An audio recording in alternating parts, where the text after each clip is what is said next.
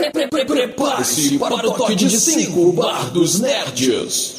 5, 4, 3, 2, 1. O bar está aberto.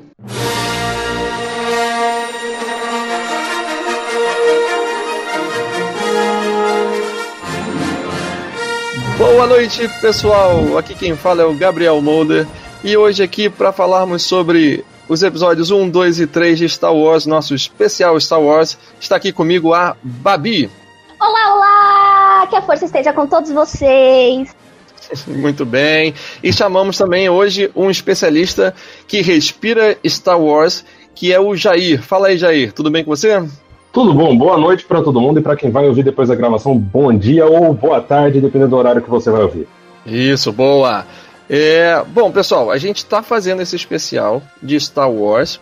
Começamos na semana passada e já está no ar o episódio sobre o episódio 4, 5 e 6, sobre a trilogia clássica. Então, se você perdeu, corre lá no feed e vai ouvir.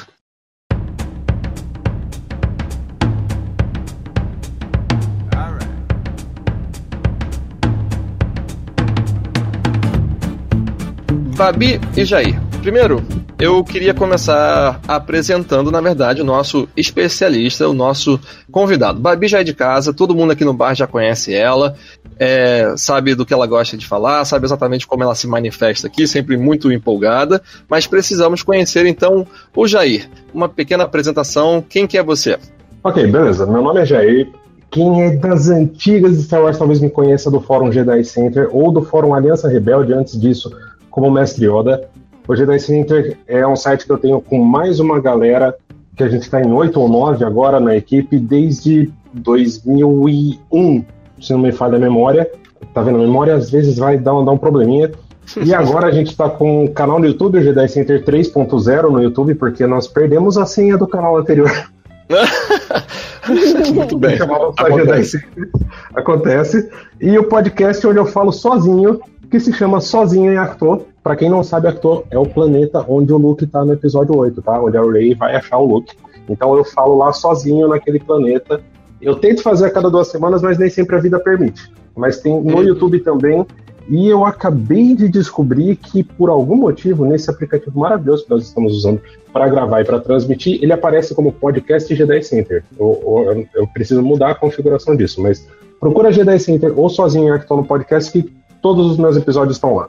Isso, mas se o pessoal não encontrar aqui pelo aplicativo do Cashbox, eles conseguem achar por qual site? Pelo www.gedicenter.com.br, lá tem link pro iTunes, Apple Podcast, eu não sei mais como é que a Apple chama aquilo, porque cada ano eles mudam o nome. Pelo Spotify, pelo Google Podcast ou pelo seu agregador de RSS de podcast que você usa onde você quiser. Estão todos os links lá, inclusive vídeos para o YouTube e para o SoundCloud. Perfeito, cara. E tem página no Facebook também, né? Sim, temos Facebook, temos Instagram, que é tudo barra ou arroba Jedi Center. O Twitter que tá um pouquinho morto, que também é arroba Jedi Center, mas a gente tá lá de vez em quando a gente lembra que o Twitter existe. Mas a maior interação acaba sendo mesmo com o resto da equipe no Facebook e no Instagram. A minha parte acaba sendo mais o podcast mesmo hoje em dia. Uhum, muito bem. E, Jair, rapidinho, de onde que saiu a ideia de fazer o podcast sobre Star Wars? Cara, a ideia do podcast de Star Wars saiu, na verdade, porque antes eu fazia reviews em texto tanto de Star Wars The Clone Wars, da última, da sexta temporada de Star Wars The Clone Wars, e eu tenho reviews em texto de todos os episódios das quatro temporadas de Star Wars Rebels. Era uma coisa que me tomava um puta de um tempo, com perdão do uso da palavra, mas não achei nenhuma melhor para substituir. E infelizmente a gente está num momento hoje em que a gente tem um pouco de cultura de massa as pessoas não têm muito tempo para ler, a gente vê isso, por isso na, na internet que as pessoas leem só o título e não vão ler o que o está lá dentro. E eu acabei me apaixonando por um podcast de Doctor Who, uh, fazer um jabá para os caras, que eu participo do, do grupo deles lá, o DWBRcast, que é super legal. Uh, super legal, eu me apaixonei pelo podcast dos caras e falei, não, eu quero, é isso que eu vou fazer a partir de agora com reviews e é isso que eu estou fazendo com The Mandalorian. Muito bem. Então, assim, depois que o bichinho do podcast morde, aí já era, né? Aí você aí entra em Entre coisas mais pesadas, né? Mas é bom saber então que tem o podcast e tem todo o conteúdo do Star Wars, e é por isso que você hoje é o nosso especialista. E como a Babi não esteve aqui na, na semana passada, na semana passada estávamos Jota, eu e o Mauro, que é do Conselho Jedi do, do Pará, e a gente falou um pouquinho sobre como é que é a nossa relação com Star Wars. E eu queria ouvir então de vocês, começando pela Babi. Babi, me diz aí, como é que é a sua relação com Star Wars? Então, eu acho que eu já tinha comentado isso em algum episódio passado, que Star Wars foi uma paixão assim que surgiu meio que do nada. é, eu não, não cresci com Star Wars. É, eu fui conhecer Star Wars, acho que lá pros meus 8, 9 anos, assim. Eu não acho que. Tem gente que, que nasce, assim, com os pais gostando de Star Wars. Não foi o meu caso. Na verdade, tava aí lançando os, os últimos episódios do prequel. E eu acabei conhecendo Star Wars por causa de um primo que gostava muito. E a partir daí, assim, me apaixonei por Star Wars e quando veio o, a nova trilogia agora, que é com a história da Rey e tal, foi quando eu tive a oportunidade de assistir Star Wars no cinema. Tem o Fafá, que todo mundo aqui conhece Fafá. O Jair não conhece Fafá, é o meu namorado, o Jair. Ele sempre faz uma participação, não participação aqui. Tem, e... O Fafá já tá aí? Não entendi. O Fafá já tá aí para participar ou hoje não vai ter participação dele? Não, é uma participação, não participação. Eu sempre comento alguma coisa que o Fafá me ensinou do mundo nerd, porque o Fafá é um nerd. e o Fafá é um louco por Star Wars também, aí eu achei ele, a gente segue aí nessa vida. Então, Star Wars veio na quando eu tava entrando aí na minha adolescência por causa de um primo meu. E eu me encantei pelo universo e tô aí até hoje muito feliz e apaixonada por Star Wars. E você, Jair, como é que é a sua relação com, com Star Wars? Minha relação com Star Wars é uma coisa que hoje eu não sei separar a minha vida de Star Wars. Uhum. Se alguém me falar, Jair, você vai ter que viver sem Star Wars. Não consigo, não sei. Eu tô com 32 anos agora e desde 99 eu lembro exatamente o que me atraiu para Star Wars, que foi uma reportagem da Folha de São Paulo, uma entrevista com o Ewan McGregor na semana da estreia do episódio 1 e tinha uma foto do Ewan McGregor como Obi-Wan Kenobi do episódio 1 com o sabre de luz é, ligado e ele falava, ele falava um pouco sobre o Sir Alec Guinness, que fez o Obi-Wan na trilogia clássica, e falava um pouco sobre ele mesmo não conseguir filmar sem fazer barulho de sabre de luz. É, eu imagem. E aquela imagem eu tinha, sei lá, eu tinha 11 anos, aquilo lá me pegou de um jeito, e eu já era pirado em ficção científica, sou até hoje pirado por Star Trek também, já era pirado em Star Trek, e criança nunca sabe essas coisas de que tem, ah, tem a rixa de Star Trek e Star Wars. Não, não precisa ter. Não precisa. A gente pode gostar de tudo. Assim como não precisa ter rixa de Marvel contra DC. A gente pode gostar de Marvel e DC ao mesmo tempo. É verdade. É uma novi novidade para todo mundo aí. e eu fiquei maluco. Na mesma semana eu comprei o ingresso para o episódio 1, eu aluguei VHS do episódio 4. Eu assisti o episódio 4 na casa, na casa de um amigo, um VHS super velho mofado, com coisa não funcionando. Eu o episódio 1 foi assim, mudou a minha vida aquilo lá de um jeito arrebatador a ponto de eu ter hoje cosplay do Kylo Ren, de eu aprender inglês lendo livro de Star Wars, é, de tudo, de tudo. Uhum, e eu tô fazendo, eu tô fazendo com a minha namorada o que aconteceu com a Babi. Eu tô ensinando todas as coisas para minha namorada para ver se eu consigo trazer ela pro lado nerd da Folha. ah, então. E o Fafá sempre tem alguma coisa para me trazer. Porque, assim, por mais que eu goste muito e tal, eu era muito mais apegada ao, ao a sequência original, né? Que é tipo os filmes mesmo, a, a, a sequência principal que a gente mais conhece, que são os filmes. Mas ele tá sempre trazendo alguma coisa. Ah, é um livro, é, um, é uma animação e tal. É, é bem legal isso. E é bom porque assim, é, ele é mais velho do que eu. E ele vem já de, da. Ele assistiu Star Wars, a, o prequel, no cinema, então ele tem muito mais essa bagagem. Eu peguei Star Wars assim. Gente, pra vocês terem uma ideia, a Band fez uma maratona Star Wars quando tava para lançar o último filme. E foi essa maratona que eu peguei com meu primo de assistir o, os filmes, os cinco, e depois tinha o último no cinema. Foi bem legal, assim. Muito bem. E vocês têm um, um episódio preferido de todos? Você tem, Babi? Então, eu tava pensando aqui nessa pergunta. Se for do prequel, eu acho que o meu episódio favorito é o episódio 3. Se for de todos, ai, gente, não sei, gosto de todos. e você, Jair, você consegue dizer, é, nomear um só como favorito? Das prequels, não. Das prequels é o 1, um, da trilogia clássica, dependendo do mês ou do dia, ou normalmente é o que eu tô assistindo da trilogia clássica. Se eu estiver assistindo algum deles, é aquele. E da trilo é, dos mais recentes, assim, da trilogia das sequels é o episódio 7, o The Force Awakens. E dos outros dois, né, Rogue One e Solo, eu prefiro Rogue One. Ah, não, uhum. sem sombra de dúvidas, totalmente. Ok, inclusive nós vamos falar sobre Rogue One e sobre o Han Solo, no, sobre o filme Solo, no mesmo episódio aqui do Bar dos Nerds.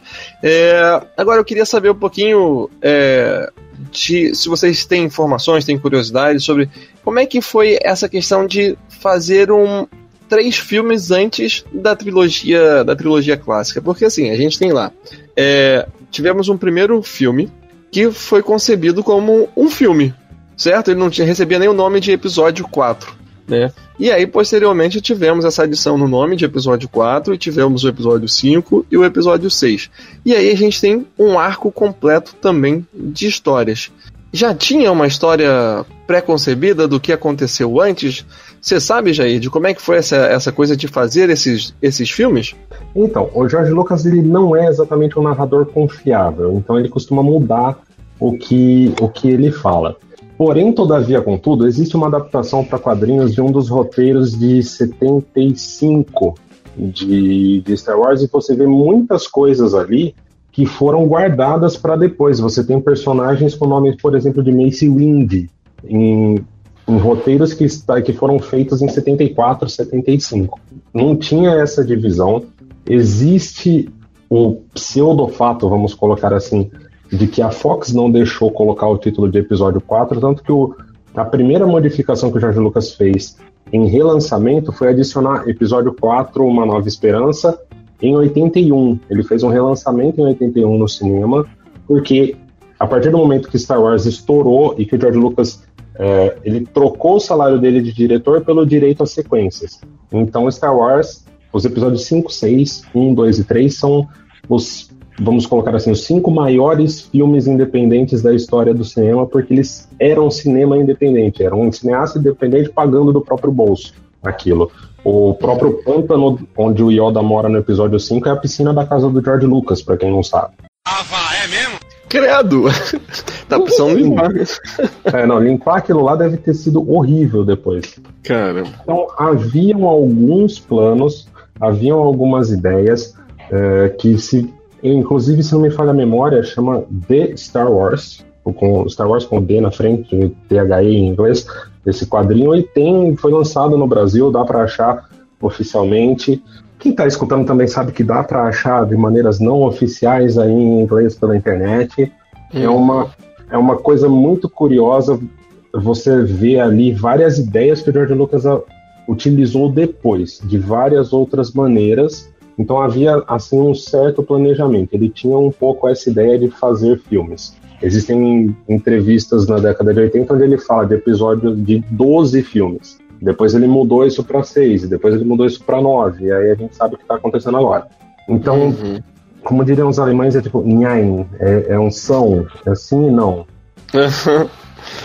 é, muito bem. E vem cá, é, a gente tem aí, depois que veio o episódio 6, então, é, temos. É, o episódio 6 ele foi lançado no cinema em 83, e aí o episódio 1 foi lançado em 1999. Se minha matemática for boa, isso dá uns 16 anos entre um episódio e o, e o outro. Se ela for ruim, vocês fazem a conta depois, tá? Mas a gente tem esse intervalo de 16 anos. E aí?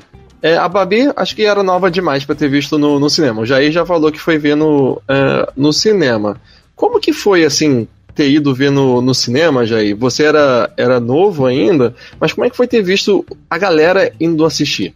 Olha, eu não tinha lá muita noção do tamanho que era Star Wars. Eu fui ter realmente noção do tamanho de Star Wars depois que eu comecei a me envolver com, com fóruns que, que tinha na internet na época. Na época era o Fórum Aliança Rebelde, o maior que tinha no Brasil e que depois acabou se separando e dando a origem ao Jedi Center. E é claro que você não tem tanto, não tinha tanta gente na internet naquela época, mas era uma coisa realmente muito grande. E embora você tenha hoje uma ideia de que as prequels são ruins, se você parar para olhar críticas da época, a própria crítica da Folha de São Paulo naquela época fala super bem do filme. Houve um, uhum. Você teve um início de, de problemas lá nos Estados Unidos, que eles olham, por exemplo, o ato do, do episódio 1 e 2 como como se fosse ofensivo a judeus, por exemplo, ou o sotaque do Jar Jar Binks como se fosse ofensivo uh, a negros, esquecendo que é um ator negro que, que desenvolveu esse sotaque. E, na verdade, só lá pela época do episódio 2 que a cultura pop em si foi assumir essa ideia de que, o episódio, de que as prequels não eram boas. E eu uhum. sou obrigado a falar que eu sou apaixonado pelas, pelas prequels como elas são. Uhum. Para mim foi uma coisa assim realmente que que mudou a minha vida a ponto de eu assistir enquanto criança o episódio 1 nos cinemas com 11 anos e um ano, dois anos depois eu já era administrador responsa é, responsável pela sessão de spoilers do Jedi Center. Eu fui assistir uhum. o episódio 2 tendo lido o roteiro inteiro, que vazou inteiro na internet. Uhum. Caramba. E assim, o, o Jair tava falando que as prequels são ruins. Eu concordo, assim, que eu tenho vários problemas, assim, com um, os filmes e tal, mas uh, eu gosto também deles. Não é, nossa, mil maravilhas, podia ter sido muito melhor, mas eu também gosto. E esse hate, assim, que ele que recebe, eu vejo muita gente falando, nossa, que é horrível, não sei o quê. Eu não entendo muito esse hate, porque a história, o roteiro, se você olhar bem e tal, às vezes eu paro, assim, eu assisto muito as prequels, não sei porquê, mas assim, os DVDs estão sempre aqui, eu sempre coloco as prequels pra assistir mais do que a, a trilogia original. E se parar bem para reparar, ele é um roteiro que ele tem muito para dizer, e ele uhum. diz, sabe? E eu gosto muito do, da história e de como se desenvolveu, e principalmente do episódio 3. Eu acho que é um episódio é, que, que, diz muita coisa que mais pra frente a gente comenta. Uhum. Então, muito bem. É, eu, eu vejo muito isso também das pessoas não gostando dessa, desses primeiros filmes. Entretanto, acho que vocês estão falando de, é, de uma relação que envolve mais uma questão é, sentimental, uma questão emocional de vocês terem visto esses filmes em uma outra época. Assim, o Jair, por ter, é, ser novo ainda, né, indo ao cinema e ficar muito encantado. E eu acho que boa parte do hate vem de pessoas que querem se sentir muito crítico de cinema, né, de avaliar coisas que e deixar de lado todo esse aspecto emocional de você estar tá vivendo toda uma experiência completa, né, que começa antes e não termina com o fim do, é, do filme, né? Então, eles com certeza têm, têm o seu lugar e têm aspectos muito importantes. Eu me lembro de ter ido ver é, no cinema também, e eu não sei como que é na, na cidade de vocês, ou pelo menos na década de 90, não era muito comum essa coisa de, de pré-estreia, né? O filme estreava na, na sexta-feira, e aí a primeira sessão ela era a primeira sessão do cinema. Então eu me lembro de ter ido assistir assim de tarde. Na época eu estava terminando é, o segundo grau, estudava só de manhã, e fui assistir lá por volta de uma e meia, duas horas da tarde, é, o filme. E eu vou sempre me lembrar da galera com sabre de luz, da galera fantasiada, sabe? Mesmo sendo ainda um dia de semana, mesmo sendo a primeira, é, a primeira sessão do, é, do dia. E uma outra coisa que eu nunca vou me esquecer é foi de um certo momento de tensão, porque a gente entrou lá para assistir o filme e aquelas famosas letrinhas que vão subindo, elas estavam em português. E na hora todo mundo gelou falou: Caraca, a gente comprou errado, a gente comprou pra sessão dublada. E agora que a gente não vai conseguir assistir com o áudio original. Mas enfim, termina de subir a, as letrinhas e aí o áudio está original, a gente assistiu com a. É, a gente assistiu com a legenda e foi tudo tranquilo. Então é realmente uma experiência completa nesse, é, nesse sentido, né? É, o que, que vocês têm para me falar aí sobre, é, sobre o episódio 1? O que, que marcou para vocês lá desse do primeiro episódio? Babi, começa você. Então, eu assisti o episódio pela sequência certa, né? Eu assisti hum. um, dois, três, eu assisti um, dois, aí assisti os outros três, né? Porque foi antes de assistir, a primeira, minha primeira experiência foi antes de sair o três. Então, eu meio que. Minha primeira impressão, assim, foi a Padmé. Eu acho que ela é a minha personagem favorita, assim. Feminina de Star Wars. E o que mais me encanta, assim, me encantou nela, pô, é uma. Eu era uma menina de 9, 8, 9 anos, vendo aqueles figurinos, aquele cenário novo, aquelas, aqueles personagens que eu não tinha contato e tal. E a Padmé, sempre foi uma personagem muito forte. Ela era uma menina que ela tava no poder. E a gente, naquela época, a gente não via muito isso e tal. É, foi, foi muito empolgante para mim, realmente, a Star Wars. E entender toda, todo o contexto daquela do que estava acontecendo, o porquê que estava rolando aquelas disputas e tal. Na época foi muito difícil, mas hoje em dia eu gosto muito dessa disputa política. Eu acho que o prequel ele é muito mais político do que a, a série original. Eu, eu, vejo muito mais. A, a, gente vê o Senado, a gente vê a, a, movimentação política, a gente vê eles ali movendo sanções, ela pedindo ajuda. É, é muito, é muito legal ver tudo isso e a construção disso. E o primeiro episódio, de você ver o Anakin e você conhecer ele, e eu não tinha ideia de que ele se tornaria o Darth Vader depois. É, uhum. É, eu acho que isso era o que mais me deixou impactada, porque a gente vê ele crescer, a gente se apega a ele, apesar dos pesares, né? Que eu não, eu não senti tanta empatia assim pelo ator, às vezes aquilo me incomodava um pouco. Hoje em dia me incomoda mais do que naquela época, mas me incomodava um pouco. Mas ainda assim você se apega, você vê uma criança crescer, você vê os medos dele, você entende as motivações do porquê ele está indo para aquele lugar, mas você está tentando falar, não, amigo, você tá indo para um lugar errado, não faz isso. Vai dar ruim. Olha o povo aqui falando para você. E eu, eu, gosto da interação dele, eu gosto dessa coisa de, do, do, de ver a, a, a, história do Anakin, de ver ele pequenininho, da onde ele surgiu, é, é uma coisa que me impressionou bastante. E, claro, a Padmé rainha maravilhosa, perfeita.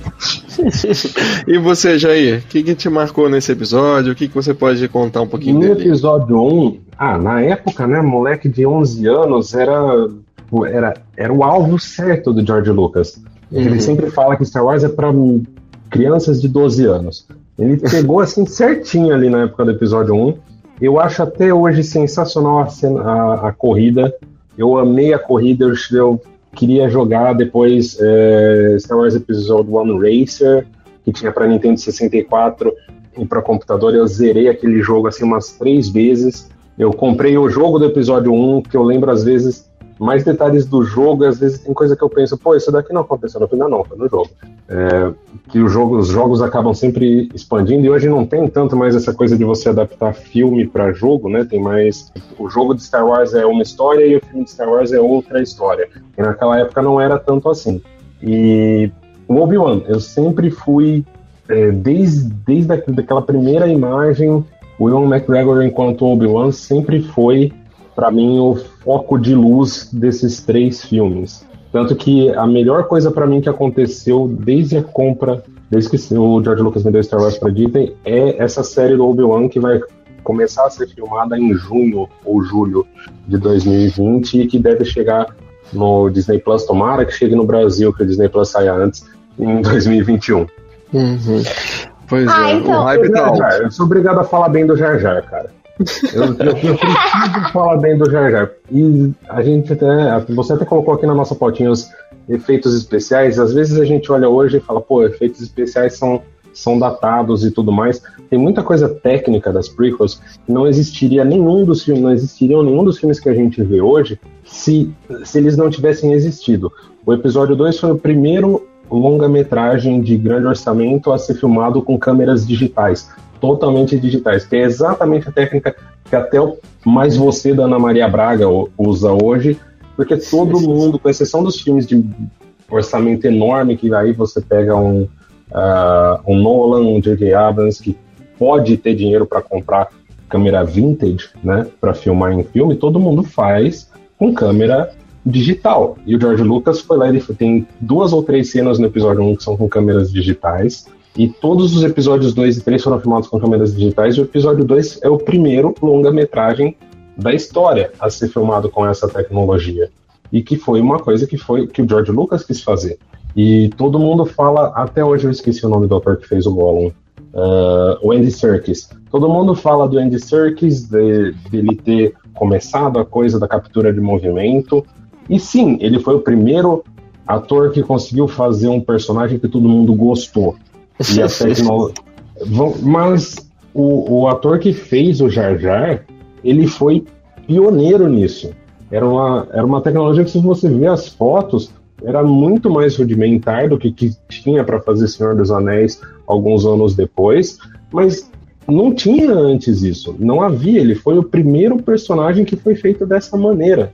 E enquanto ator, enquanto, enquanto ator, ele é um ator excelente, porque era aquilo que o personagem, é aquilo que estava no roteiro. Se você lê o roteiro, era aquilo ali. Se você vê tudo que eles, o que eles montaram, você imagina que sabe, vocês sabem quem que era a outra pessoa que queria fazer o Jar Jar Binks? Não, quem?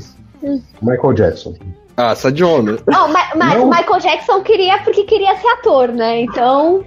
Não, mas sim, mas ele, ele queria e existe a anedota de que o Michael Jackson foi ver a gravação do filme e aí o George Lucas, como o George Lucas não quis falar não pro Michael Jackson, não, o Michael Jackson nunca recebeu a resposta. Ele só apresentou, ah, esse aqui é o fulano de tal que está fazendo Jar Jar Binks. Ah, caramba, cara. Eu, preciso achar, eu vou dar um Google aqui para eu achar o nome da criatura. Mas. Inacreditável. É... Quer dizer que se, fosse o, se o Michael Jackson tivesse interpretado o Jar Jar Binks, a gente com certeza ia ver o Jar Jar Binks fazendo um moonwalk, né? Certeza. Nossa senhora, imagina, cara. E, e o Jar Jar Binks, embora ele não seja um personagem que funciona hoje pra gente que é adulto, ele é um personagem que funcionava muito bem pra criança. Coloca qualquer criança Isso. pra assistir o episódio 1 vai sair com o Jar Jar Binks como personagem favorito. E olha, até hoje eu coloco, eu coloco aqui para assistir em casa a minha irmã, que tá com 20. A gente tá em 2009, deve estar tá com 29 anos, e a minha mãe, que tem 67, 68, elas dão risada do Jar Jar Binks. Sim. Elas gostam, elas, elas, elas não têm a visão de que Star Wars é uma coisa séria, é que é uma coisa Sim. séria. Elas têm só a visão de que é um filme que elas estão tendo o entretenimento delas. Mas de uma certa forma, o Jair, o Star Wars ele é, tinha uma pegada nessa de botar uns personagens assim que para fazer esse, essa ligação com o público mais novo, né? Até mesmo a primeira aparição do Yoda na trilogia clássica é uma aparição assim que você fica, caraca, é tipo, é um bichinho fofinho ou esquisito fazendo uma bagunça no acampamento do Luke Skywalker que não faz muito é, muito sentido dentro de um filme adulto, né? A forma como ele aparece destoa muito, como se fosse para fazer uma conexão com um público mais infantil, né? Então eu acho que continua numa, numa mesma linguagem. Até os, os Ewoks no episódio 6 tem os dois Também. filmes dos Ewoks que foram feitos em entre 84 e 86, que são filmes para TV que contam só histórias com os Ewoks e, e alguns outros personagens humanos, mas é, realmente só para TV e só com Ewoks, nem tem Star Wars no título desses filmes. Então, eles chegavam a passar na sessão da tarde, na década Sim. de 90. Um deles é o e... Caravana da Coragem, né? Caravana da Coragem, exatamente. Misa já me mandou assistir esse filme hoje. É. Olha, eu vou. Eu sou obrigado a falar que se você ignorar ah, Star Wars, são dois filmes infantis excelentes. Uhum. Assista oh. eles enquanto filmes infantis. Eles são dois filmes infantis excelentes. Esquece que aquilo lá se passa no mesmo universo em que Darth Vader e Luke Skywalker existem, porque são aventuras dos Ewoks do planeta deles. Então você uhum. pode olhar aquilo como se não tivesse ligação nenhuma com nenhum outro universo. E olha, são filmes infantis muito melhores do que muita coisa que sai infantil hoje. Te garanto que é melhor do que, por exemplo, é, Angry Birds ou filme. É, ó, no chat aqui o pessoal tá comentando sobre o filme dos Ewoks. O Geladeiro tá falando que tinha desenho também dos Ewoks e o Misa tá dizendo que Caravana da Coragem é a melhor de todos para ele. Puta, cara, eu adoro esses filmes. Eu tento até hoje achar DVD disso aí, porque foi lançado hum. DVD aqui no Brasil e eu não acho. E quando eu acho, é nego pede 200, 250 reais e aí... É raridade, né? Poxa, nem, e... nem em sebo você consegue achar? Nunca achei. Hum... Nunca achei. Eu tenho minha cópia digital aqui, é, obtida de maneira. Ilegal! Vamos pular é essa área, parte. É uma área cinza da legislação, gente. Sim. ah, o, o Jair Diga, tava falando do Ian, do, do Ian McGregor, e assim, eu gosto muito desse ator, assim, muito de muito, muito mesmo. Quando eu descobri que ele ia fazer o Lumière de A Bela e a Fera, do, da nova da nova adaptação da Disney, eu assim surtei. Porque assim, eu sempre gostei dele por causa de Mulan Rouge, que é um dos meus musicais favoritos. Me julguem, porque tem gente que acha que é ruim, eu acho maravilhoso Mulan Rouge. Quem acha que Mulan Rouge é ruim? Ah, eu conheço gente que acha, viu? Que, Isso nossa, é porque. Gente. Ai, também acho. Só porque, ai, não são músicas originais. Você fala, ai, fica quieto, sabe? Você não entende nada. Assiste de novo que você não entendeu o filme. Mas eu gosto muito do Eu. Só que, assim, eu gosto muito, muito da Natalie Portman. E ela de Padmé, para mim, assim, foi o auge de olhar para essa mulher e falar assim: perfeita, maravilhosa, vai ser a dona da minha vida para sempre. Aliás, uma pergunta, gente, quando vocês notaram que a Natalie Portman e a Neira Knightley fazia o primeiro filme? Eu só percebi mais tarde. Eu, a primeira vez que eu assisti, eu não percebi que eram duas pessoas diferentes, não. É, pois é. Eu só, e, é, obviamente, naquela época a Keira Knightley não era famosa, né? Aí quando saiu Piratas do Caribe, ah, Keira Knightley fez a rainha em, em Star Wars. Eu, é, então, gente, eu fiquei, eu vou, vou confessar para vocês que foi, eu sei que é uma coisa que eu perdi, mas assim, fui descobrir que, que era, que era a Keira Knightley mesmo, ao tipo, sei lá, uns oito meses atrás. Porque assim, eu sempre achei que eles tinham feito alguma, sei lá, algum CG que era algo assim. Mas eu sempre confundi as duas, a Natalie com a, uh, com a Keira Knightley. Tanto que ela fez Orgulho e Preconceito. E antes de fazer o Piratas do Caribe. E eu jurava que quem fazia a, o Orgulho e Preconceito era a Natalie Portman. Até que eu falei que descobri que não era. E aí, esses dias eu tava, tipo, veio realmente aquele memezinho do com quantos anos você descobriu tal coisa? E, tipo, com quantos anos você descobriu que era, a, era, era Neira Knightley? E eu fiquei. Gente, como assim? Sempre achei as duas assim, igualzinhas. E faz muito sentido isso ter acontecido. Parabéns, viu? Porque Existe uma anedota da gravação do filme de que a mãe da Natalie Portman confundia as duas. Credo, isso não é verdade. Gente, elas são muito parecidas. Sério. São, de verdade. Hoje de não tanto, mas naquela época as duas tinham 15, 16 anos. Elas eram muito mais parecidas do que hoje em dia. Uhum. E vem cá, gente, com no filme, nos filmes novos também a gente tem uma diferença dos filmes antigos que era para as lutas com sabre de luz. E esse filme já veio trazer grandes lutas de, de sabre de luz. Que como é que vocês acham dessas cenas da, das lutas? Então, ai meu Deus, olha o medo. Eu gosto das lutas de sabre de luz do, uhum. da, do prequel. E outra coisa que falam muito e eu já vi gente comentando, falando, ai, o Yoda do prequel é muito diferente, não sei o quê, porque o Yoda era o boneco, fizeram ele digital e bababá. Gente, eu gostei do Yoda. Uhum. Eu achei super fofo. Eu acho que ele virando, dando aquelas, aquelas cambalhotas e lutando com, sabe? Porque, gente, sempre, sempre foi uma coisa que eu fiquei pensando, cara, o bichinho desse tamanho, pequenininho, como é que ele luta? Me explica como é que ele é. E, e, faz muito sentido ele pular, ele fazer rodopio, ele ser super ágil e tal. Eu gosto bastante, não é uma coisa que me incomoda. É... Gosto do, do, dos efeitos. Alguma coisa assim. Acho que podia ter sido melhor, mas assim, não é algo que me incomoda. Nossa, que horrível. Mas é, eu acho que, que foi bem ensaiada as lutas. Aquela coisa do, do Darth Maul com o, o sabre de luz vermelho nas duas pontas, sabe? Nossa senhora, aquilo visualmente é maravilhoso, é lindo demais. Eu gostei. E você, Jair? Olha, falar mal das lutas das prequels é brincadeira, né, cara? Sim. não, não, não dá. Eu acho que eu vi muito pouca gente falando mal das lutas das prequels até quem não gosta das prequels acaba falando principalmente das, do duelo, do trielo, vamos chamar assim, do episódio 1. Uhum. E o duelo do Vader, do Anakin já enquanto Vader, mas ainda sem a, uhum. uh, sem a roupa, e o Obi-Wan no episódio 3. Aliás, o do, o o dos dois no episódio 3 eu gosto mais do que o do episódio 1. Do episódio 1 é mais espalhafatoso. Foi a primeira vez que a gente viu Cavaleiros Jedi no auge do poder, que a gente vê realmente pessoas realmente treinadas e não um, um cara que fez um supletivo, né? Que o Luke fez um supletivo de sabre de luz. Um cara que não tem, não tem perna e não tem braço, que é uma tartaruguinha numa roupa preta. e com asma. Uhum. E um velho.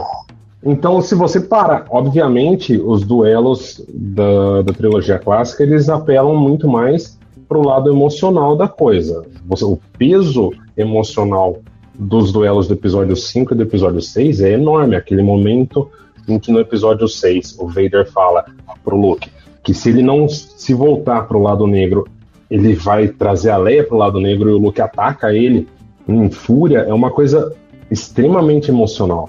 Que é uma uhum. coisa que não tem tanto no episódio 1, que é, um, que é muito mais, uh, vamos colocar assim, Matrix. Embora, uhum. embora Matrix tenha saído mais ou menos ao mesmo tempo, não tem como falar que o George Lucas copiou Matrix. você já tem. E você já tem no episódio 3 uma mistura dos dois. Você tem dois Jedi no auge do poder deles, que são Obi-Wan e Anakin, e dois irmãos lutando um contra o outro. É uma coisa extremamente pesada do ponto de vista emocional se você olha a ligação daqueles dois personagens. Uhum. E aí eu sou obrigado a falar um pouco dessa, dessa luta, do, as duas lutas que aparecem no Yoda, né? No episódio 2 e no episódio 3. A maioria das pessoas acaba reclamando mais do episódio 2, que foi a primeira onde apareceu, porque existe o argumento de que não era para ter mostrado o Yoda lutando, ou que ele parece um. Como é que chama o, o, o sapinho lá do. Um Gremlin? Não, nossa, deu branco. Enfim, é um Gremlin, pode ser, pode ser um Gremlin. Parece um Gremlin pulando feito um louco de, de lá para cá. Mas existe um ponto muito interessante que o George Lucas quis mostrar com esse momento. O Yoda, assim como os Jedi nas prequels, eles estão longe do caminho da força, tanto que eles não conseguem perceber que o chanceler da República é o é, líder inimigo, entendeu? Eles são pessoas que estão se jogando numa guerra defendendo um governo sem parar para ver o que realmente está acontecendo. Eles deixaram de ser guardiões da, da força e se tornaram a polícia da a polícia mágica da República. Uhum. E o ponto do Yoda lutando ali é primeiro para mostrar que ele tem mostrar que ele até em lutar ele é muito melhor do que os outros, que ele ganha o, o Doku ganha do do Anakin e do Obi-Wan facilmente, os dois juntos, e aí chega o Yoda e o Doku sai correndo, porque ele não consegue. O único que uhum. consegue contra, contra o Yoda é o Palpatine, e ainda assim dá para você ter o argumento de que o Yoda tinha acabado de perder todos os 10 mil companheiros dele. Então o lado emocional do Yoda é meio complicado naquele momento. Mas você tem o lado de que os que eram para mostrar que até o líder dos caras que eram para ser guardiões da paz e da justiça viraram uma polícia intergaláctica. Que eles saíram do que eles eram para ser. Então esse é um uhum. ponto muito interessante de você ter o Yoda uh, lutando ali. Uhum. Embora uma coisa que me incomode né, nesses filmes é você não ter, você não sai. E aí é coisa que eu não sei se dava para fazer na época, tá? Você não ter a luz do sabre refletindo na cara dos, dos personagens, porque nos filmes atuais, no 7 e no 8, você pode ver até nas, nos making off, uhum. eles usam sabres de luz que acendem mesmo, e aí só substituem o efeito, mas você tem a luz refletindo na cara e no cenário dos atores. E quando você vai assistir os outros seis episódios, na verdade, você não tem isso. É uma fonte de luz que não está emitindo luz. E depois do episódio 7 do 8, a hora que eu volto para ver os antigos, aquilo lá me incomoda de um jeito que não me incomodava. Ô, Jair, não tem um. Eu posso estar enganada, tá? Não, mas não tem uma cena onde o Anakin já tá, tipo, já se transformando lá, já tá ficando bem doidão do lado negro da força, que ele liga o sabre e, tipo, o olho dele fica meio vermelho e tal, não é o, o sabre refletindo ali? Eu posso estar enganado. Não, o, o Anakin, quando o olho dele fica vermelho, uh, no episódio 3, é realmente ele indo pro, pro lado negro. Não tem a ver com. Não tem a ver com, com sabre de luz, até porque a gente não vê em nenhum momento o Anakin com sabre vermelho. O Anakin, enquanto humano, ah, é a gente nunca vê ele com sabre vermelho. É verdade. O... E o que o episódio 1 veio trazer de novo também foi a ideia dos midi-chlorians, né? Que era são algumas células ou uma forma da força é, de eles poderem contar, fazer um exame de sangue rápido, né, uma testagem rápida para saber se a pessoa tem uma alta concentração de midichlorians no corpo, o que indicaria que ela seria sensitiva à força ou que poderia ser é, é, um expoente na, na utilização da, da força, algo que a gente não via nos episódios na trilogia clássica, né? Como é que vocês veem, é, veem isso daí? Qual, o que vocês veem como. Por que essa necessidade de falar sobre é, os midichlorians? Né, no, por que criar algo novo? E como que vocês recebem isso aí no, no episódio 1? Agora eu queria que o Jair falasse primeiro. Veja, eu volto no argumento que eu falei sobre, sobre Yoda e sobre os Jedi se afastando e não perceberem o que está embaixo do nariz. Os episódios 1, 2 e 3 não são para mostrar os Jedi enquanto defensores como enquanto uma ordem boa, são para mostrar a falha deles. A história desses filmes são para mostrar uma uma república saindo de uma democracia e se tornando um império com a ajuda daqueles que deveriam defendê-la. Uhum. E aí você vê que o Qui-Gon Jinn, ele tá lá, ele está faz horas vivendo com essa criança que pelo que a gente entende, qualquer Jedi deveria perceber que ela é super poderosa, e ele ainda assim precisa fazer um exame de sangue para mostrar isso. Então, aquilo lá é um conceito que talvez fuja, fuja realmente um pouco daquela ideia da trilogia clássica da coisa mística, mas você pode ter um místico e você ter uma explicação científica para aquilo. Tá? Uhum. Mas a, o, o, ponto daquilo ali, apesar de muitas pessoas não gostarem das midichlorians, é justamente você mostrar o quanto os Jedi caíram, o quanto a Ordem Jedi caiu de precisar fazer um exame de sangue para perceber que uma criança que está a meio metro de você é o ser mais poderoso da galáxia. Sim. Entendeu? Uhum. Nesse ponto, eu gosto bastante da, da ideia. Eu gosto bastante da ideia filosófica por trás. Talvez pudesse ter sido uma implementação melhor, e aí eu sou obrigado a trazer, a gente estava comentando um pouco antes de iniciar a gravação, as séries animadas. Se você pegar os três últimos episódios da sexta temporada de The Clone Wars, infelizmente acabou de sair da Netflix, uh, estamos esperando ver para qual serviço de streaming que vai aqui no Brasil.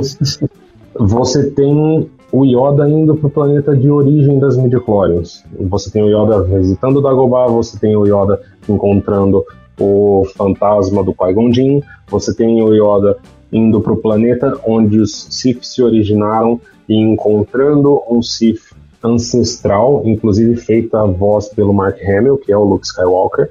Então, o Mark Hamill não é só Luke Skywalker, mas é um, um Lord Sith de milhares de anos antes. E são três episódios que são sensacionais e ali você vê uh, quatro ou cinco seres extraterrenos da força ensinando para o Yoda, escolhendo o Yoda para ensinar como virar um fantasma da força, que era um treinamento que elas tinham, que esses seres tinham começado com com o Qui-Gon Jinn, e são episódios sensacionais, e são episódios que você não vê, entra no Reddit, por exemplo, e fala desses episódios do Yoda todo mundo ali adora esses episódios. é uma questão de implementação. É realmente uma questão de implementação. Ah, então. Aconteceu. Diga. Cortou alguma coisa na minha voz? Eu escutei uma voz no fundo. É, também uma voz no fundo, mas não, ficou. Deu pra te ouvir. Deu pra te ouvir ah, tranquilo. Eu sei o que, que foi. Eu sei ah. o que foi. Foi o meu, o meu speaker do, do Google aqui. Acho que ele achou que eu tava falando com ele. Muito bem. Você terminou, Jair, o seu pensamento? Sim, sim. Babi, você começou assistindo pelo episódio 1, então eu imagino que ter ouvido a questão do midi-chlorian não foi estranho. Não, nem um pouco. Na verdade, uhum. foi tipo, eu fui já inserida no, no universo com a questão do midi-chlorian. Eu não senti não tive problema com aquilo. E, uhum. Mas eu queria pegar umas coisas que o Jair falou na fala dele e puxar para uma outra discussão, que foi aquela coisa do. Um, a gente tava. A, a prequel conta a história de uma república que sai de uma democracia para um império através do processo político e pelas mãos da própria, das próprias pessoas que deveriam defender aquilo. E é aí que eu, que eu falo que o prequel para mim, ele é muito mais interessante em questão de enredo e história do que a, os filmes originais, porque os filmes originais a gente já tá falando de uma luta entre a rebelião, entre a resistência e aquela força que já está instaurada ali. E no prequel a gente vê como é que eles tomaram o poder, de forma que eles utilizaram o caminho meio que legal da coisa toda eles usaram todo o sistema a favor deles. Eles se infiltraram tanto no sistema que eles usaram aquilo a favor deles para se manter ali. E, e, eu gosto muito dessa, dessa coisa porque além da gente ver a derrocada, a descida do Anakin, a gente também tá vendo a descida desse império, da, da desculpa, dessa república que vai se tornar um império. E é muito, muito interessante para mim essa coisa, essa questão mais política, essa coisa mais densa que Star Wars trouxe uh, nas prequels. E outra coisa que ele tinha comentado também, agora eu esqueci, mas eu vou lembrar no decorrer, mas eu queria ter comentado sobre isso.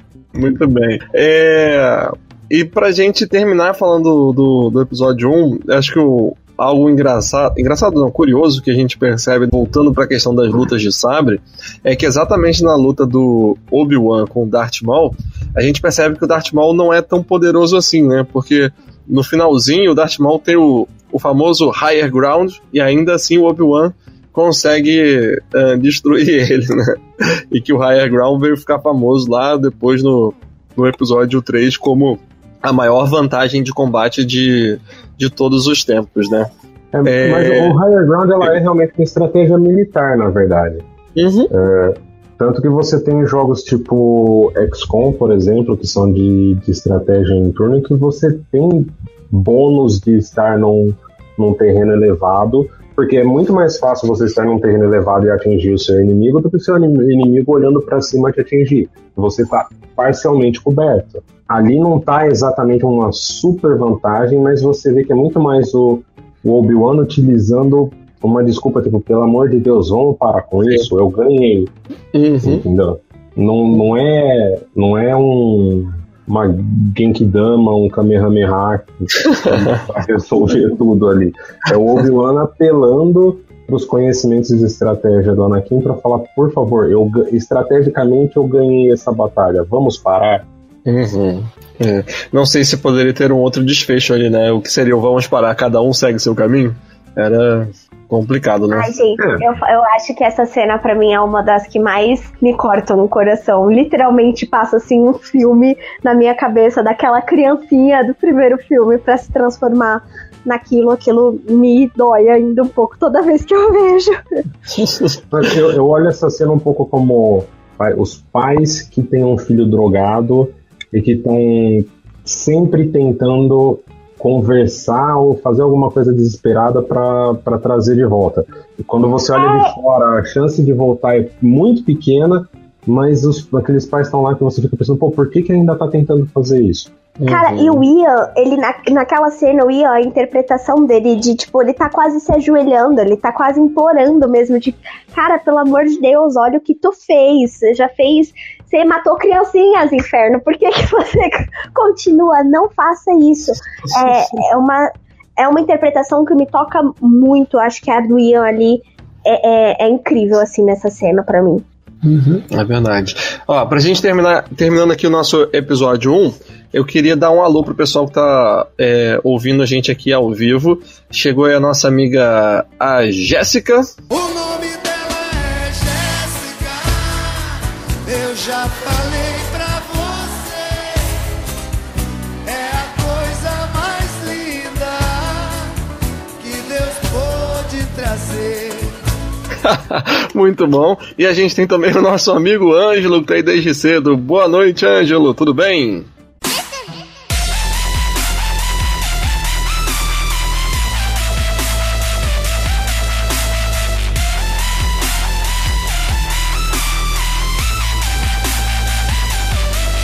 Muito bem, e a gente tem também é, o Misa tá aí com a gente ouvindo. Tem do Misa, geladeira? Maná, maná. Maná, maná. Maná, maná.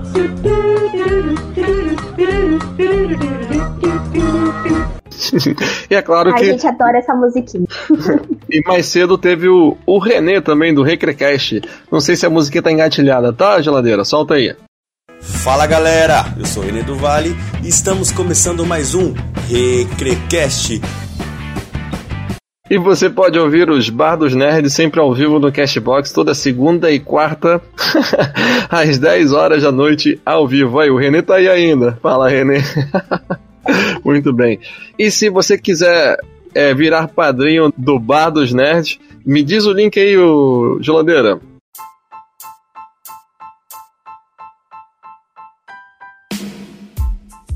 Você curte o Bar dos Nerds? Que tal se tornar nosso padrinho? Agora nós temos uma caixinha e a partir de um real, que nem dói no seu bolso, você ajuda a manter o bar aberto. Basta acessar padrim.com.br barra Bar dos Nerds, repetindo padrim com M de Maria.com.br barra Bar dos Nerds e você escolhe o valor e joga as moedinhas pro nosso barman. Então galera, acesse agora e seja um padrinho do bar você também. É isso aí galera. E se você está chegando agora ou se você perdeu algum livecast, não se preocupe que você encontra a lista, o playlist atualizado e completo no nosso feed. É só acessar o nosso site bardosnerds.com.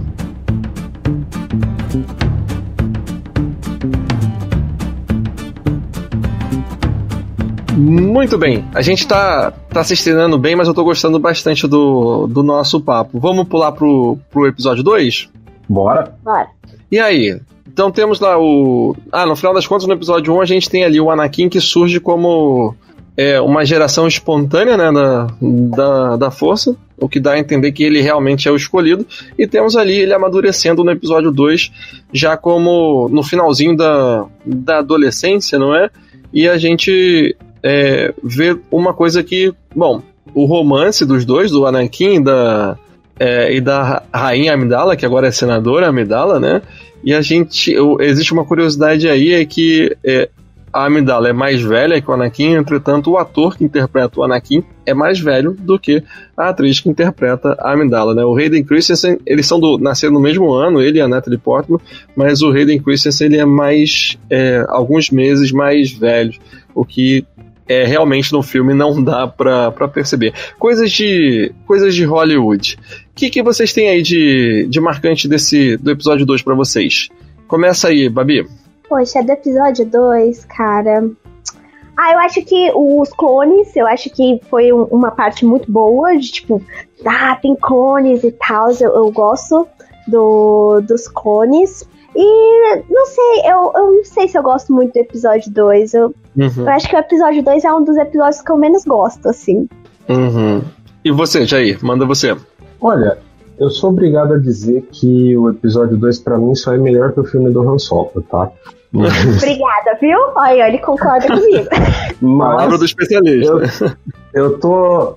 E, e essa é uma coisa que tá mudando um pouco do, do fandom, como essa geração que cresceu como eu ah, com as prequels, a gente tá chegando numa idade que a gente tá tomando o espaço dos mais velhos, né? E vai chegar uma época que a nossa geração vai chegar a ser diretor de cinema e aí ao invés de usar o roteiro do episódio 4 para filmar o 7, vai usar o roteiro do episódio 1 para filmar o, o 10, o 15, 18, sei lá. É, é um. Ele ainda assim é um episódio que tem muita coisa boa, tem toda a side quest do Obi-Wan, é uma coisa de detetive dele. Uhum. No momento que o, que o Ewan McGregor passa a ser realmente o melhor personagem da trilogia, porque no episódio 1 você tem todo o pedaço em Tatooine e o Ewan McGregor ele não aparece, ele não, ele não faz parte daquela missão. E aqui o Ewan McGregor ele assume, enquanto Obi-Wan, toda a missão que realmente importa para, eh, para a guerra, enquanto a gente está vendo aquela, aquele romance estranho ali. E até aquele romance estranho aqui é um pouco mal dirigido, vamos, vamos ser sinceros. Obrigada, eu ia falar isso, mas ele já tá falando, viu? Muito obrigada, até- eu não tô até tão errada assim. romance estranho, as pessoas falam, nossa, quem que fala aquilo? Quem que faz cantada daquele jeito Sim. bizarro que o Anakin faz? Agora, gente, pensem no seguinte, você imagina que a gente tá falando de um padre, de um monge, que tá faz 10 anos no celibato, e aí ele vê uma mulher, aí ele vê a Natalie Portman na frente, e ele tá tentando dar em cima da Natalie Portman. Você acha que um padre ou um monge vai conseguir falar alguma coisa melhor do que o Anakin? Não. Quem aqui que tá escutando agora com. O Anakin era para ter 18 ou 19 anos naquele filme. Quem aqui com, com 18 ou 19 anos, se tivesse sido treinado pelo Obi-Wan, ia conseguir dar em cima do Anakin? se tivesse treinado pelo Obi-Wan, a ênfase foi a menor parte. No caso, gente, se a Natalie Portman aparece na minha frente, nem eu sei dar em cima da Natalie Portman. Eu só falo, Natalie Portman, faça o que você quiser comigo, amor, porque você é rainha. Epa! Absoluta, realmente. Muito então, bem. Então, assim, por mais, que, por mais que seja realmente estranho, ela faz sentido. Aquilo lá, aquilo lá faz sentido com a situação em que o personagem está. A situação uhum. em que o uhum. Anakin está. Ele não tem a menor noção, ele nunca deu em cima de ninguém. Uhum. E ele está numa, numa religião celibatária. Uhum. Sim, é, provavelmente é, quando ele estava crescendo, ele no episódio 1 foi, ela foi a primeira mulher por quem ele se apaixonou e logo assim ele entrou pela Ordem Jedi, né? Então, assim, o único interesse por uma mulher, ou por um, é, um interesse romântico que ele teve na vida dele foi a, a Amidala, né? É... Então, é que assim, eu entendo que. Eu entendo todo essa, eh, o rolê do, do, celib, do dele ser celibatário e tal, e que é uma paixão antiga. Aliás, eu não sei nem se eu posso chamar de paixão, porque naquela idade eu acho que ele tinha uma admiração por ela que foi Sim. gerando aí uhum. uma paixão e tal. Só que assim, o meu problema com esse, com o romance em si, é que assim, parece que tudo foi muito corrido, foi tava acontecendo uma coisa e do nada cortava para eles naquele romance meio doido, meio estranho, com uma Anakin meio sem saber o que estava acontecendo. Então, eu não sei muito se foi uma coisa de montagem, que a coisa meio que ficou estranha, ficou meio fora de tom, ou o que aconteceu, se foi a química dos dois que não pegou direito. Tanto que eu nem nunca me foquei muito na, no romance entre os dois nunca, nunca foi o foco de nada. Aliás, a gente acha que a gente meio que esquece sobre o romance entre Anakin e Padme Amidala. É, porque não tem, não sei, não rola uma química, não sei o que acontece com aquele romance. Não sei mesmo. Ou, inclusive, a gente tá falando o nome dela toda hora. E eu, eu sempre tive isso na cabeça, né? Que o George Lucas, ele sabe falar português e ele coloca o nome dos personagens pra zoar a gente, né? Porque no episódio 1 tem lá o Capitão Panaca, não é? Um negócio desse. E Sim. tem a rainha, que é a Rainha Amídala. E, de, e esse episódio 2 tem o Conde do Cu né? Que é no mínimo. Olha, e, e, na verdade, quem quer que fosse, eu acho que não foi o George Lucas, porque essa pessoa continuou trabalhando lá depois que o George Lucas saiu, porque o, o planeta da Ray chama Jakku. Que deselegante! Sim, é verdade. Tem sempre é, uma relação que... com o português. É, então, eu acho que é uma tradição. Nossa, como é que a gente vai zoar brasileiro nesse filme? Uhum, muito bem. Cara, mas e essa eu... do Capitão Panaca eu ensinei o meu colega de, de República Alemão a xingar as pessoas de Capitão Panaca. faz, faz sentido. Muito bem. E a gente tem também essa toda essa história da, da intriga política, né, se aprofundando é, no episódio 2, né, de um golpe prestes a, a, prestes a acontecer. A gente tem também a, a, aparição de um personagem que é icônico na trilogia clássica, que é o Boba Fett, né, com a figura do seu é ele pequenininho, né, e o seu pai, o Django, o Django Fett. O que, que vocês acham dessa aparição dele aí? Olha, eu vou ser extremamente sincero. Eu sempre achei o Boba Fett um personagem uh, extremamente hypado demais. Uhum. Ele não faz nada na trilogia clássica. Ele não faz literalmente uhum. nada. Ele, ele morre pro Han Solo cego, batendo nas costas dele, ele tromba e cai no Sarlacc e não, não faz nada. Ele é um personagem que tem um visual muito legal e que se criou todo um Star Wars sempre teve essa característica de ter personagens de fundo com visual legal que faz o mundo parecer real. E o Boba Fett não foi mais do que isso. Uhum.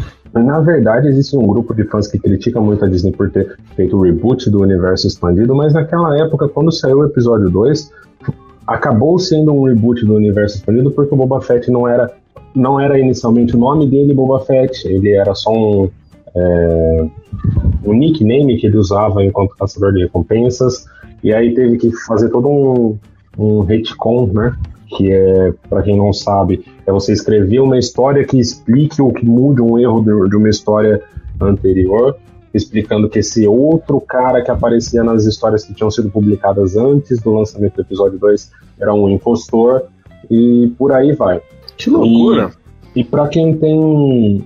E, e, na verdade aí a gente vê o Jango Fett pela primeira gente, pela primeira vez a gente vê alguém com armadura de Mandaloriano uhum. lutando contra, contra um Jedi de verdade. O Jango Fett nesse filme faz muito mais do que o Boba Fett fez dos, em todos os outros filmes juntos. Uhum. Um detalhe para quem tá começando a assistir é, The Mandalorian ou, ou Mandaloriano, que eu não sei se vocês chegaram a mencionar no, no episódio, eu não consegui ainda escutar aquele episódio no meio da minha mudança, que eu fiz mudança de volta para o Brasil semana passada. A gente gravou, Jair, um episódio falando sobre os dois primeiros, fazendo um review dos dois primeiros episódios do Mandaloriano.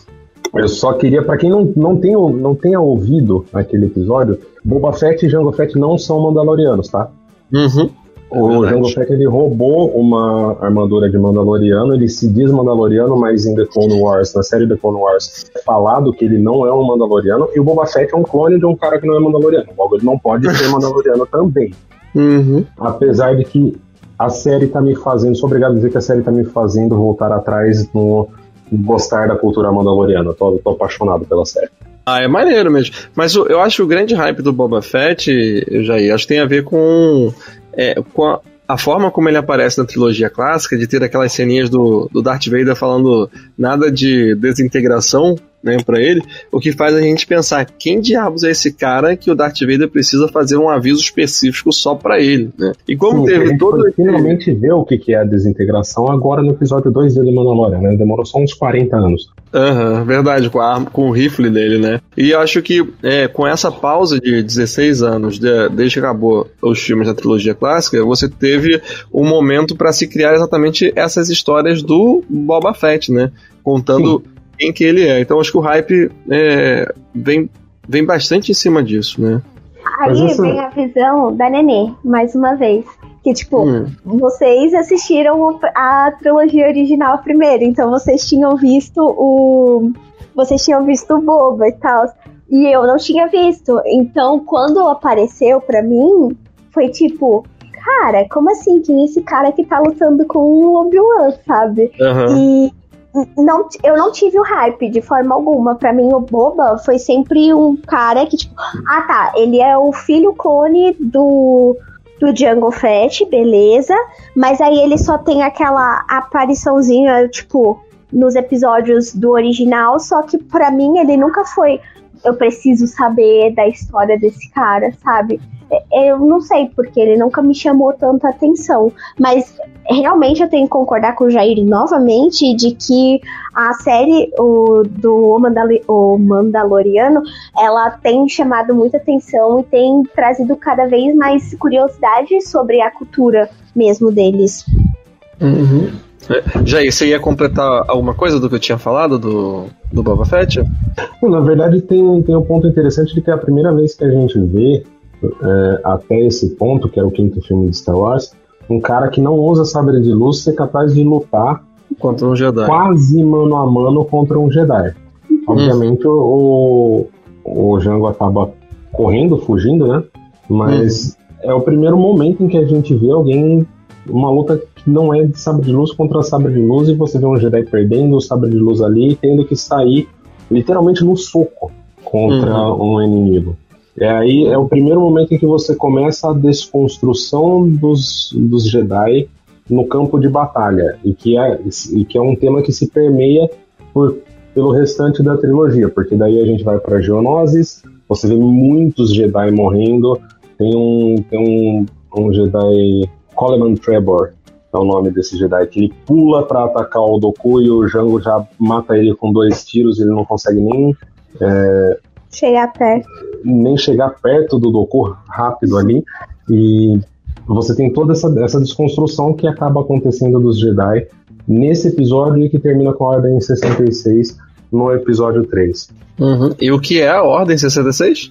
É exatamente o momento em que o Palpatine ah, dá a ordem aos clones e que se alguém assistiu The Clone Wars sabe que existe um chip nos clones e a hora que eles escutam uma ordem do Palpatine eles obedecem sem pensar Uhum. que é justamente a ordem dos clones de se virarem contra os Jedi, que acontece no episódio 3, que é uma cena que pra mim é super. Uhum. Então, acho que é a deixa pra gente entrar então no episódio no episódio 3. Quer começar? Vocês acham que tem mais alguma coisa pra ser dita do episódio 2? Eu acho que tá de boa. Então, então vamos começar do, do episódio 3. Quer começar falando dessa cena logo, Jair?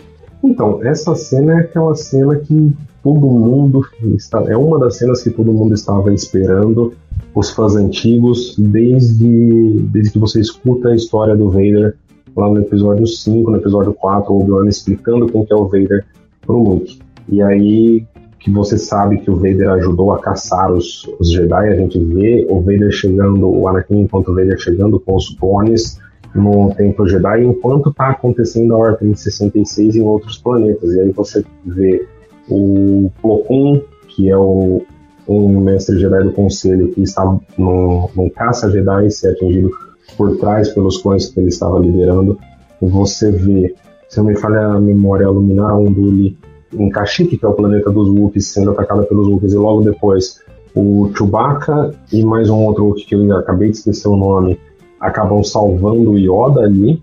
Ele acaba sendo o único Jedi que estava naquele planeta que consegue escapar, mas a gente vê uma outra Jedi morrer naquele, naquele planeta. Uh, o Kiad que está num, num, planeta nevado, ele está atacando os droids e de repente os clones que estão atrás dele simplesmente param, ele vira sem, sem entender, uma, é tudo uma coisa extremamente triste e pesada, principalmente para quem, como eu, cresceu com as prequels, que a gente estava nesse ponto, fazia seis anos que a gente estava esperando isso, já que os filmes foram 99, 2002 e 2005. É, é uma coisa que até hoje, toda vez que eu vejo essas cenas, eu acho que elas são as cenas mais pesadas para mim. Acho que até a morte do Han Solo. Uhum. De, todos, de todos os filmes. E eu até acho que a Ordem 66 acaba, para mim, sendo mais pesada do que a morte do Han Solo no episódio 7. Uhum. É, eu tenho que concordar com ele. Eu acho que essa. Eu acho que é como eu falei, a, a gente vê a, de, a derrocada, né? A gente vê a descida e tal. E, e sempre quando a gente vê eu pelo menos sou assim, né? Eu me conecto tanto com o que eu tô vendo, o que eu tô assistindo, que eu entro mesmo naquele mundo. E quando eu vejo que a gente tá chegando na parte derradeira, onde tudo desporona mesmo, eu acho que é a partir dessa cena que começa. O, o filme ele toma um, um ele já tem, ele já vem vindo.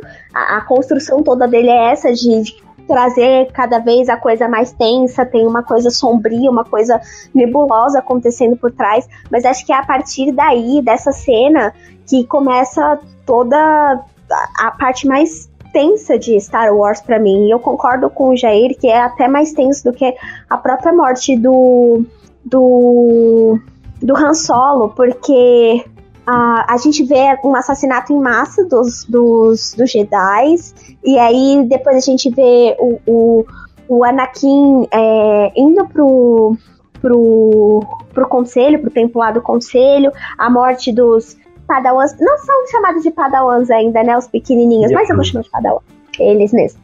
E ele matando aquelas, a, as criancinhas e tal, é, eu acho que a partir da, da, da ordem mesmo, é que, que o filme ele se torna assim uma coisa que é muito difícil assim de assistir e ele toma uma, uma proporção e um tom tão sombrio que realmente acho que é a parte que mais marca assim da, do episódio 3. Uhum. É verdade, sem dúvida nenhuma é, é muito triste você ver o, os Jedi começando lá a, a cair, né? Mesmo porque na, na construção imaginária eles são os grandes heróis, né?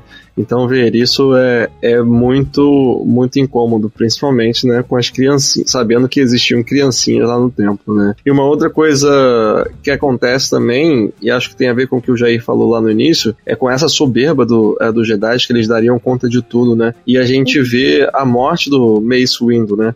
Quando o Anakin conta para ele que o chanceler, então, ele é, é, é sensitivo à força e que e seria um Lord Sith, você vê o Mace Windu indo direto lá enfrentar ele. Né?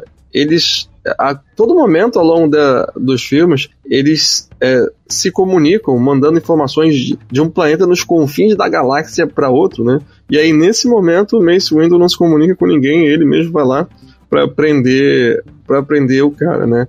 E aí acontece da, é, é, o Anakin finalmente virando pro. recebendo o nome também de Darth Vader após a morte do, do Mace Windu. E é, esse filme, ele continua naquele plot bem denso de, é, de política, e assistir ele atualmente é bem marcante, né? Porque a gente está numa época de fake news, uma época de de um confronto de narrativas e a gente vê o Anakin basicamente espelhando como que a gente se sente nesses tempos conturbados de política, né? Porque é, o chanceler fica manipulando ele ali, inventando toda uma narrativa de como que os Jedi são o grande mal do, uh, do universo e estão tramando contra, contra a República, né? E no seu lado a gente como espectador do filme, a gente consegue acompanhar e saber que os Jedi não estão fazendo nada, né? Então, é uma coisa que me chama bastante atenção também, digamos assim, não é profético, né? Mas é extremamente atual toda, toda a história do filme. E daí também nesse filme vem aquele grande aquele meme, né, que tem da da Amidala falando, né? E assim termina a liberdade, né, com um estrondoso aplauso quando então é, quando então o chanceler diz que vai criar um império para para governar a galáxia inteira, né?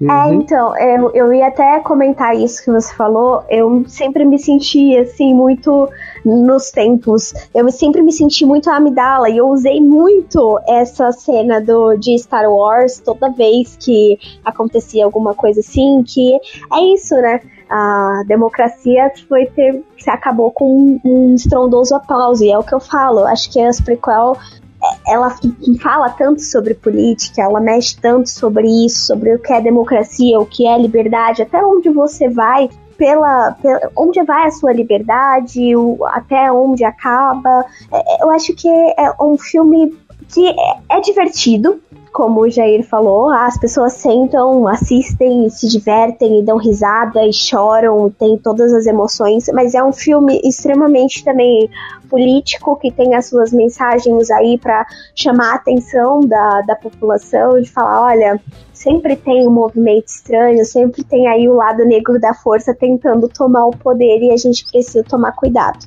Uhum. É, quer adicionar alguma coisa quanto a isso, Jair? Não, eu, na verdade, eu, eu, como eu cheguei no país agora, eu estou tentando evitar uhum. discutir política, Muito porque eu venho, com, eu venho com uma visão de um outro lugar e que, enfim, Uhum. As nossas visões, quando a gente tem experiências de outras culturas, elas mudam e quando você volta para sua para sua cultura natal, você chega com algumas, é, vamos colocar uns, uns clashes assim, vai. É um ponto de vista diferente. Exatamente. Então eu estou tentando não ser muito direto no que eu estou pensando politicamente. Então, deixa eu mandar aqui uma pergunta do nosso, do nosso ouvinte, do Misa. Ele perguntou o seguinte aí, vê se você vai conseguir responder essa. Vocês acham que a queda dos Jedi traça um paralelo com a queda dos samurais do Japão feudal? Eu sempre achei todo o mundo do Jedi muito parecido com o mundo dos samurais. E aí, dá para responder essa pergunta, Jair? Dá. Eu nunca vi o George Lucas falando diretamente da queda dos Jedi enquanto a queda dos samurais mas os Jedi eles sempre foram extremamente baseados nos samurais. O próprio Vader, antes de haver a ideia do Vader ser o Anakin, e eu volto naquilo que eu falei no começo do, do podcast de que você pode ver a adaptação em HQ onde tinha o Vader e o, e o Anakin enquanto personagens separados em um dos roteiros lá de 74 e 75. E quando você olha as artes conceituais iniciais, a armadura do Vader ela é muito baseada em armaduras de samurai, tá? E todo o restante das artes conceituais, as artes conceituais do Yoda falam, elas são para puxar realmente aqueles mestres de, de filmes japoneses. O, o George Lucas era extremamente influenciado pelo Kurosawa a ponto de ter depois produzido um dos últimos filmes desse, desse diretor japonês. Tem todo me fugiu o nome do filme japonês, mas toda a história do próprio, do próprio R2 e do C3PO, que os episódios 4, 5 e 6 são filmados, em teoria, do ponto de vista do R2 e do C3PO, vem de filmes japoneses, uh, vem da cultura japonesa de histórias realmente sentido, que você tem dois personagens de fora olhando o que está acontecendo. Até artes conceituais pro, pro Obi-Wan, pro episódio 1, ele parece muito mais um samurai do que, que se aparece do que acontece naquele filme. Então sempre foi ao menos visualmente, uma grande inspiração tanto para os Jedi quanto, quanto para os Sith. Então, apesar do George Lucas nunca ter falado que era exatamente isso, ele sempre falou que a queda dos Jedi, que a queda das, da República, era baseado no que já acontecia no mundo e no que já aconteceu na história do mundo, e você trazendo essa influência visual do samurai, me parece que não que é óbvio que uma das influências dele foi a história do samurai, embora não a única. Você tem claramente a história do Império Romano, que foi uma república antes de se tornar um império. Uhum, uhum. Muito bem, Babi, quer completar alguma coisa? Não, tá perfeito, assim.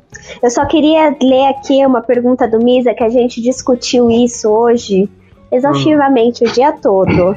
Ele está perguntando, gente, o Yoda é o quê? Que ET ele é? A gente tem essa informação, Jair? Não. De qual é a espécie do Yoda? Não. Já te falei, Misa. Até, até por isso, até por isso, tá se, é, na série The Mandalorian tá se chamando aquela criança de bebê Yoda, porque não tem o um nome. Ele é, hum. dentro do cânone de Star Wars, o terceiro dessa espécie. Você tem o Yoda aparecendo em seis filmes: um, dois, três, cinco, seis e oito.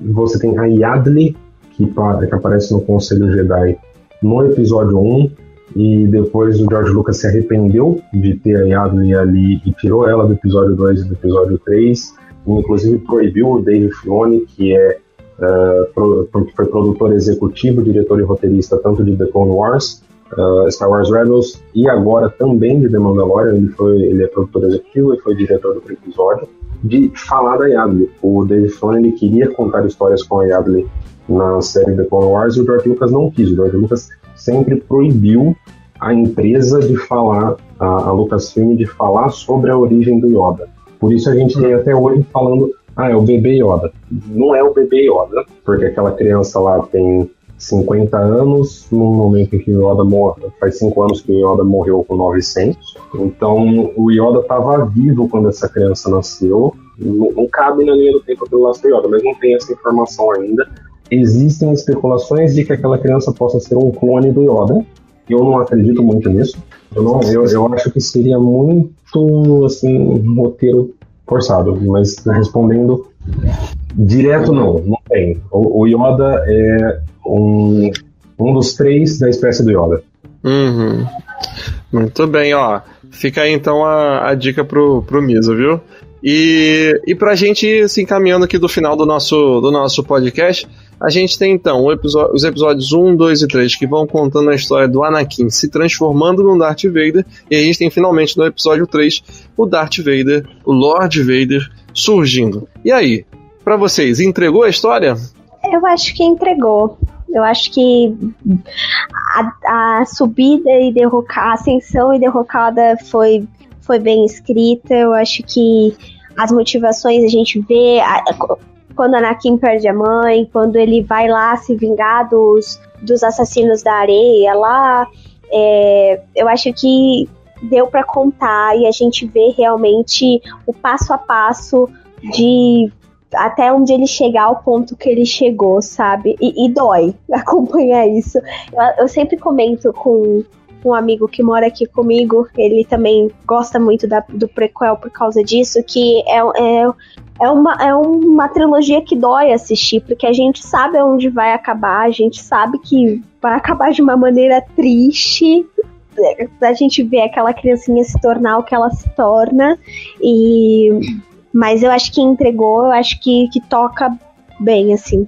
E para você, Jair? Cara, eu adoro as prequels, as prequels. Eu cresci com as prequels.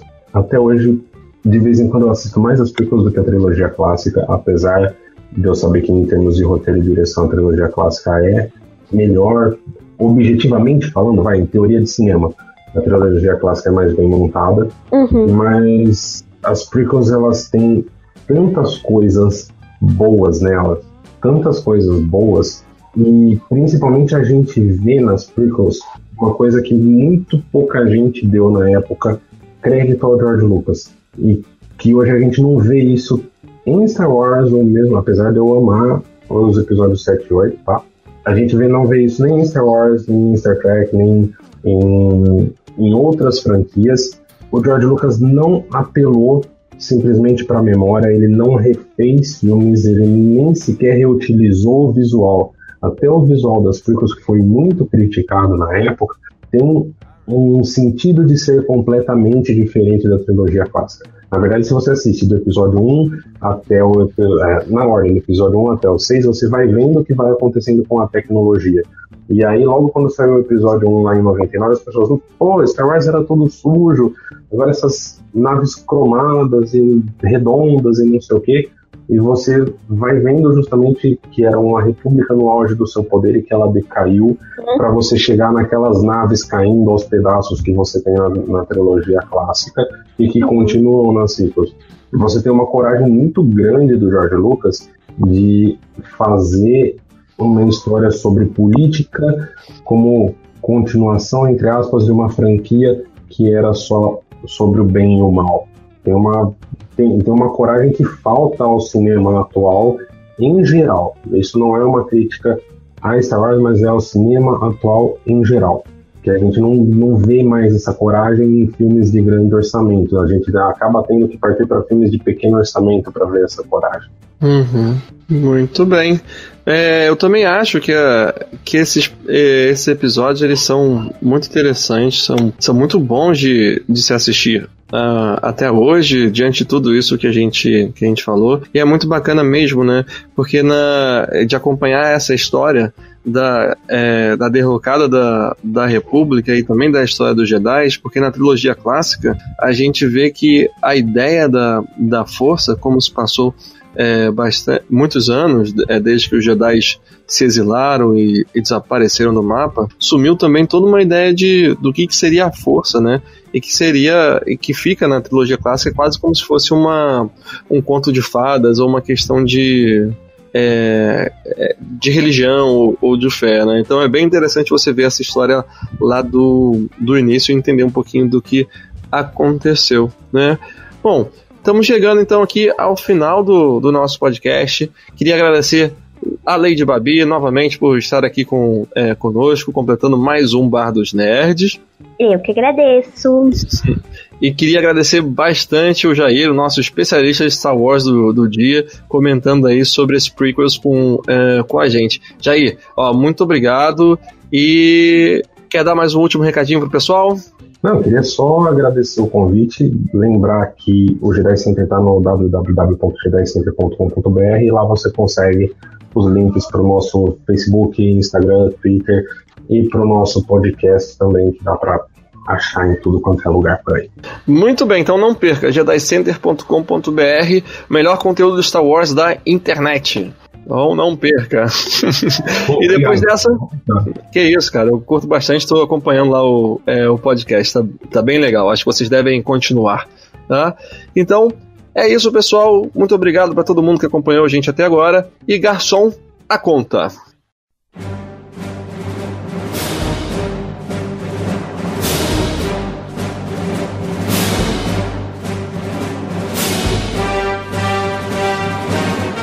Até que a gente foi. Eh, foi longe hoje, hein? Ó, deu uma hora e meia certinho, olha uma só. Uma hora e meia certinho? Tá. Uhum. A geladeira vai, vai bater na gente, mas. Mas aí, cara, acho que ficou muito bom. Espero que você tenha gostado do, é, do nosso bate-papo. Agora vamos aguardar aí a, a edição. Ó, o, o Misa tá, Misa tá perguntando aí em qual ordem, qual é a ordem certa de assistir os filmes. Misa, você assiste do jeito que você quiser, amor. Assiste da forma que você quiser, que é a forma que tem que ser assistida. Pronto, é assim. Eu concordo com isso, cara. Não deixa. Se quiser até guardar essa. Eu vou, o próximo que eu vou participar é do 7 do 8. É isso? É. Isso, é. Uhum, isso mesmo, isso mesmo. 7 do 8. Tô perdido aqui na minha agenda. Essa, essa, na verdade, é uma coisa que a gente pode discutir, um tema que a gente pode discutir no próximo. Podemos, Mas, podemos. O que eu diria, eu gosto de mostrar para pessoas que não conhecem na ordem numérica: 1, 2, 3, Rogue One, 4, 5, 6, 7, 8. O solo eu não sei direito onde encaixar, o solo é entre o 3 e o Rogue One. Porque Mas é muito complicado. é, é por, é, aliás, é por isso que eu não quero participar, que eu não quis participar do filme do solo, porque eu não, eu não gosto de ser negativo. É um filme que eu não gosto, eu não, eu não gosto de ser negativo, eu não gosto de meter, de meter o pé, porque tem tanta gente que adora esse filme que eu prefiro deixar é, Não, olha, o, o solo tem que ser antes do, do Rogue One, cara. Porque o Rogue One acaba logo antes no, no episódio, do episódio 4. Então o solo tem que ser entre o 3 e o Rogue One. Então. Uh, mas enfim, quem quiser, quem quiser assistir 4, 5, 6, 1, 2, 3, 7, 8, tem tantas maneiras, tem inclusive uma maneira que é, é 4, 5, aí 1, 2 e 3, e aí você tem a revelação de que o Vader é o Anakin, que é o pai do Luke no episódio 5, e aí você vê o 1, 2 e 3 como se fossem flashbacks, e aí você vai ver o 6 como, é, como o final da história. E também é uma forma de assistir. Eu gosto de fazer na ordem numérica para não ter que ficar explicando por que, que lançou um, depois o outro, e depois voltou, e não sei o que, e que fica difícil para quem não é. Mas, Misa, assim, eu já entrei em várias discussões de como assistir. Eu acho que o importante é você assistir na ordem que você quiser. Exatamente. E sempre tem uma ordem que você prefere. O Jair prefere a ordem numérica. Eu, particularmente, também prefiro a ordem numérica, que foi a ordem que eu, eu assisti. Mas de vez em quando eu falo, ah, assiste os clássicos primeiro, depois você assiste os outros, que também funciona da mesma forma. E o solo, poxa vida, né? Nem precisava. Por isso que no programa do solo eu falei, olha, coloca Rogue One, porque eu gosto muito de Rogue One, então equilibra a coisa aí. Eu, eu vou ser sincero, eu não gosto de nenhum dos dois. Aham. Polêmico, polêmico. Ó, então pra, pra gente encerrar então, o Jair, quem que é o escolhido da força pra você? Então,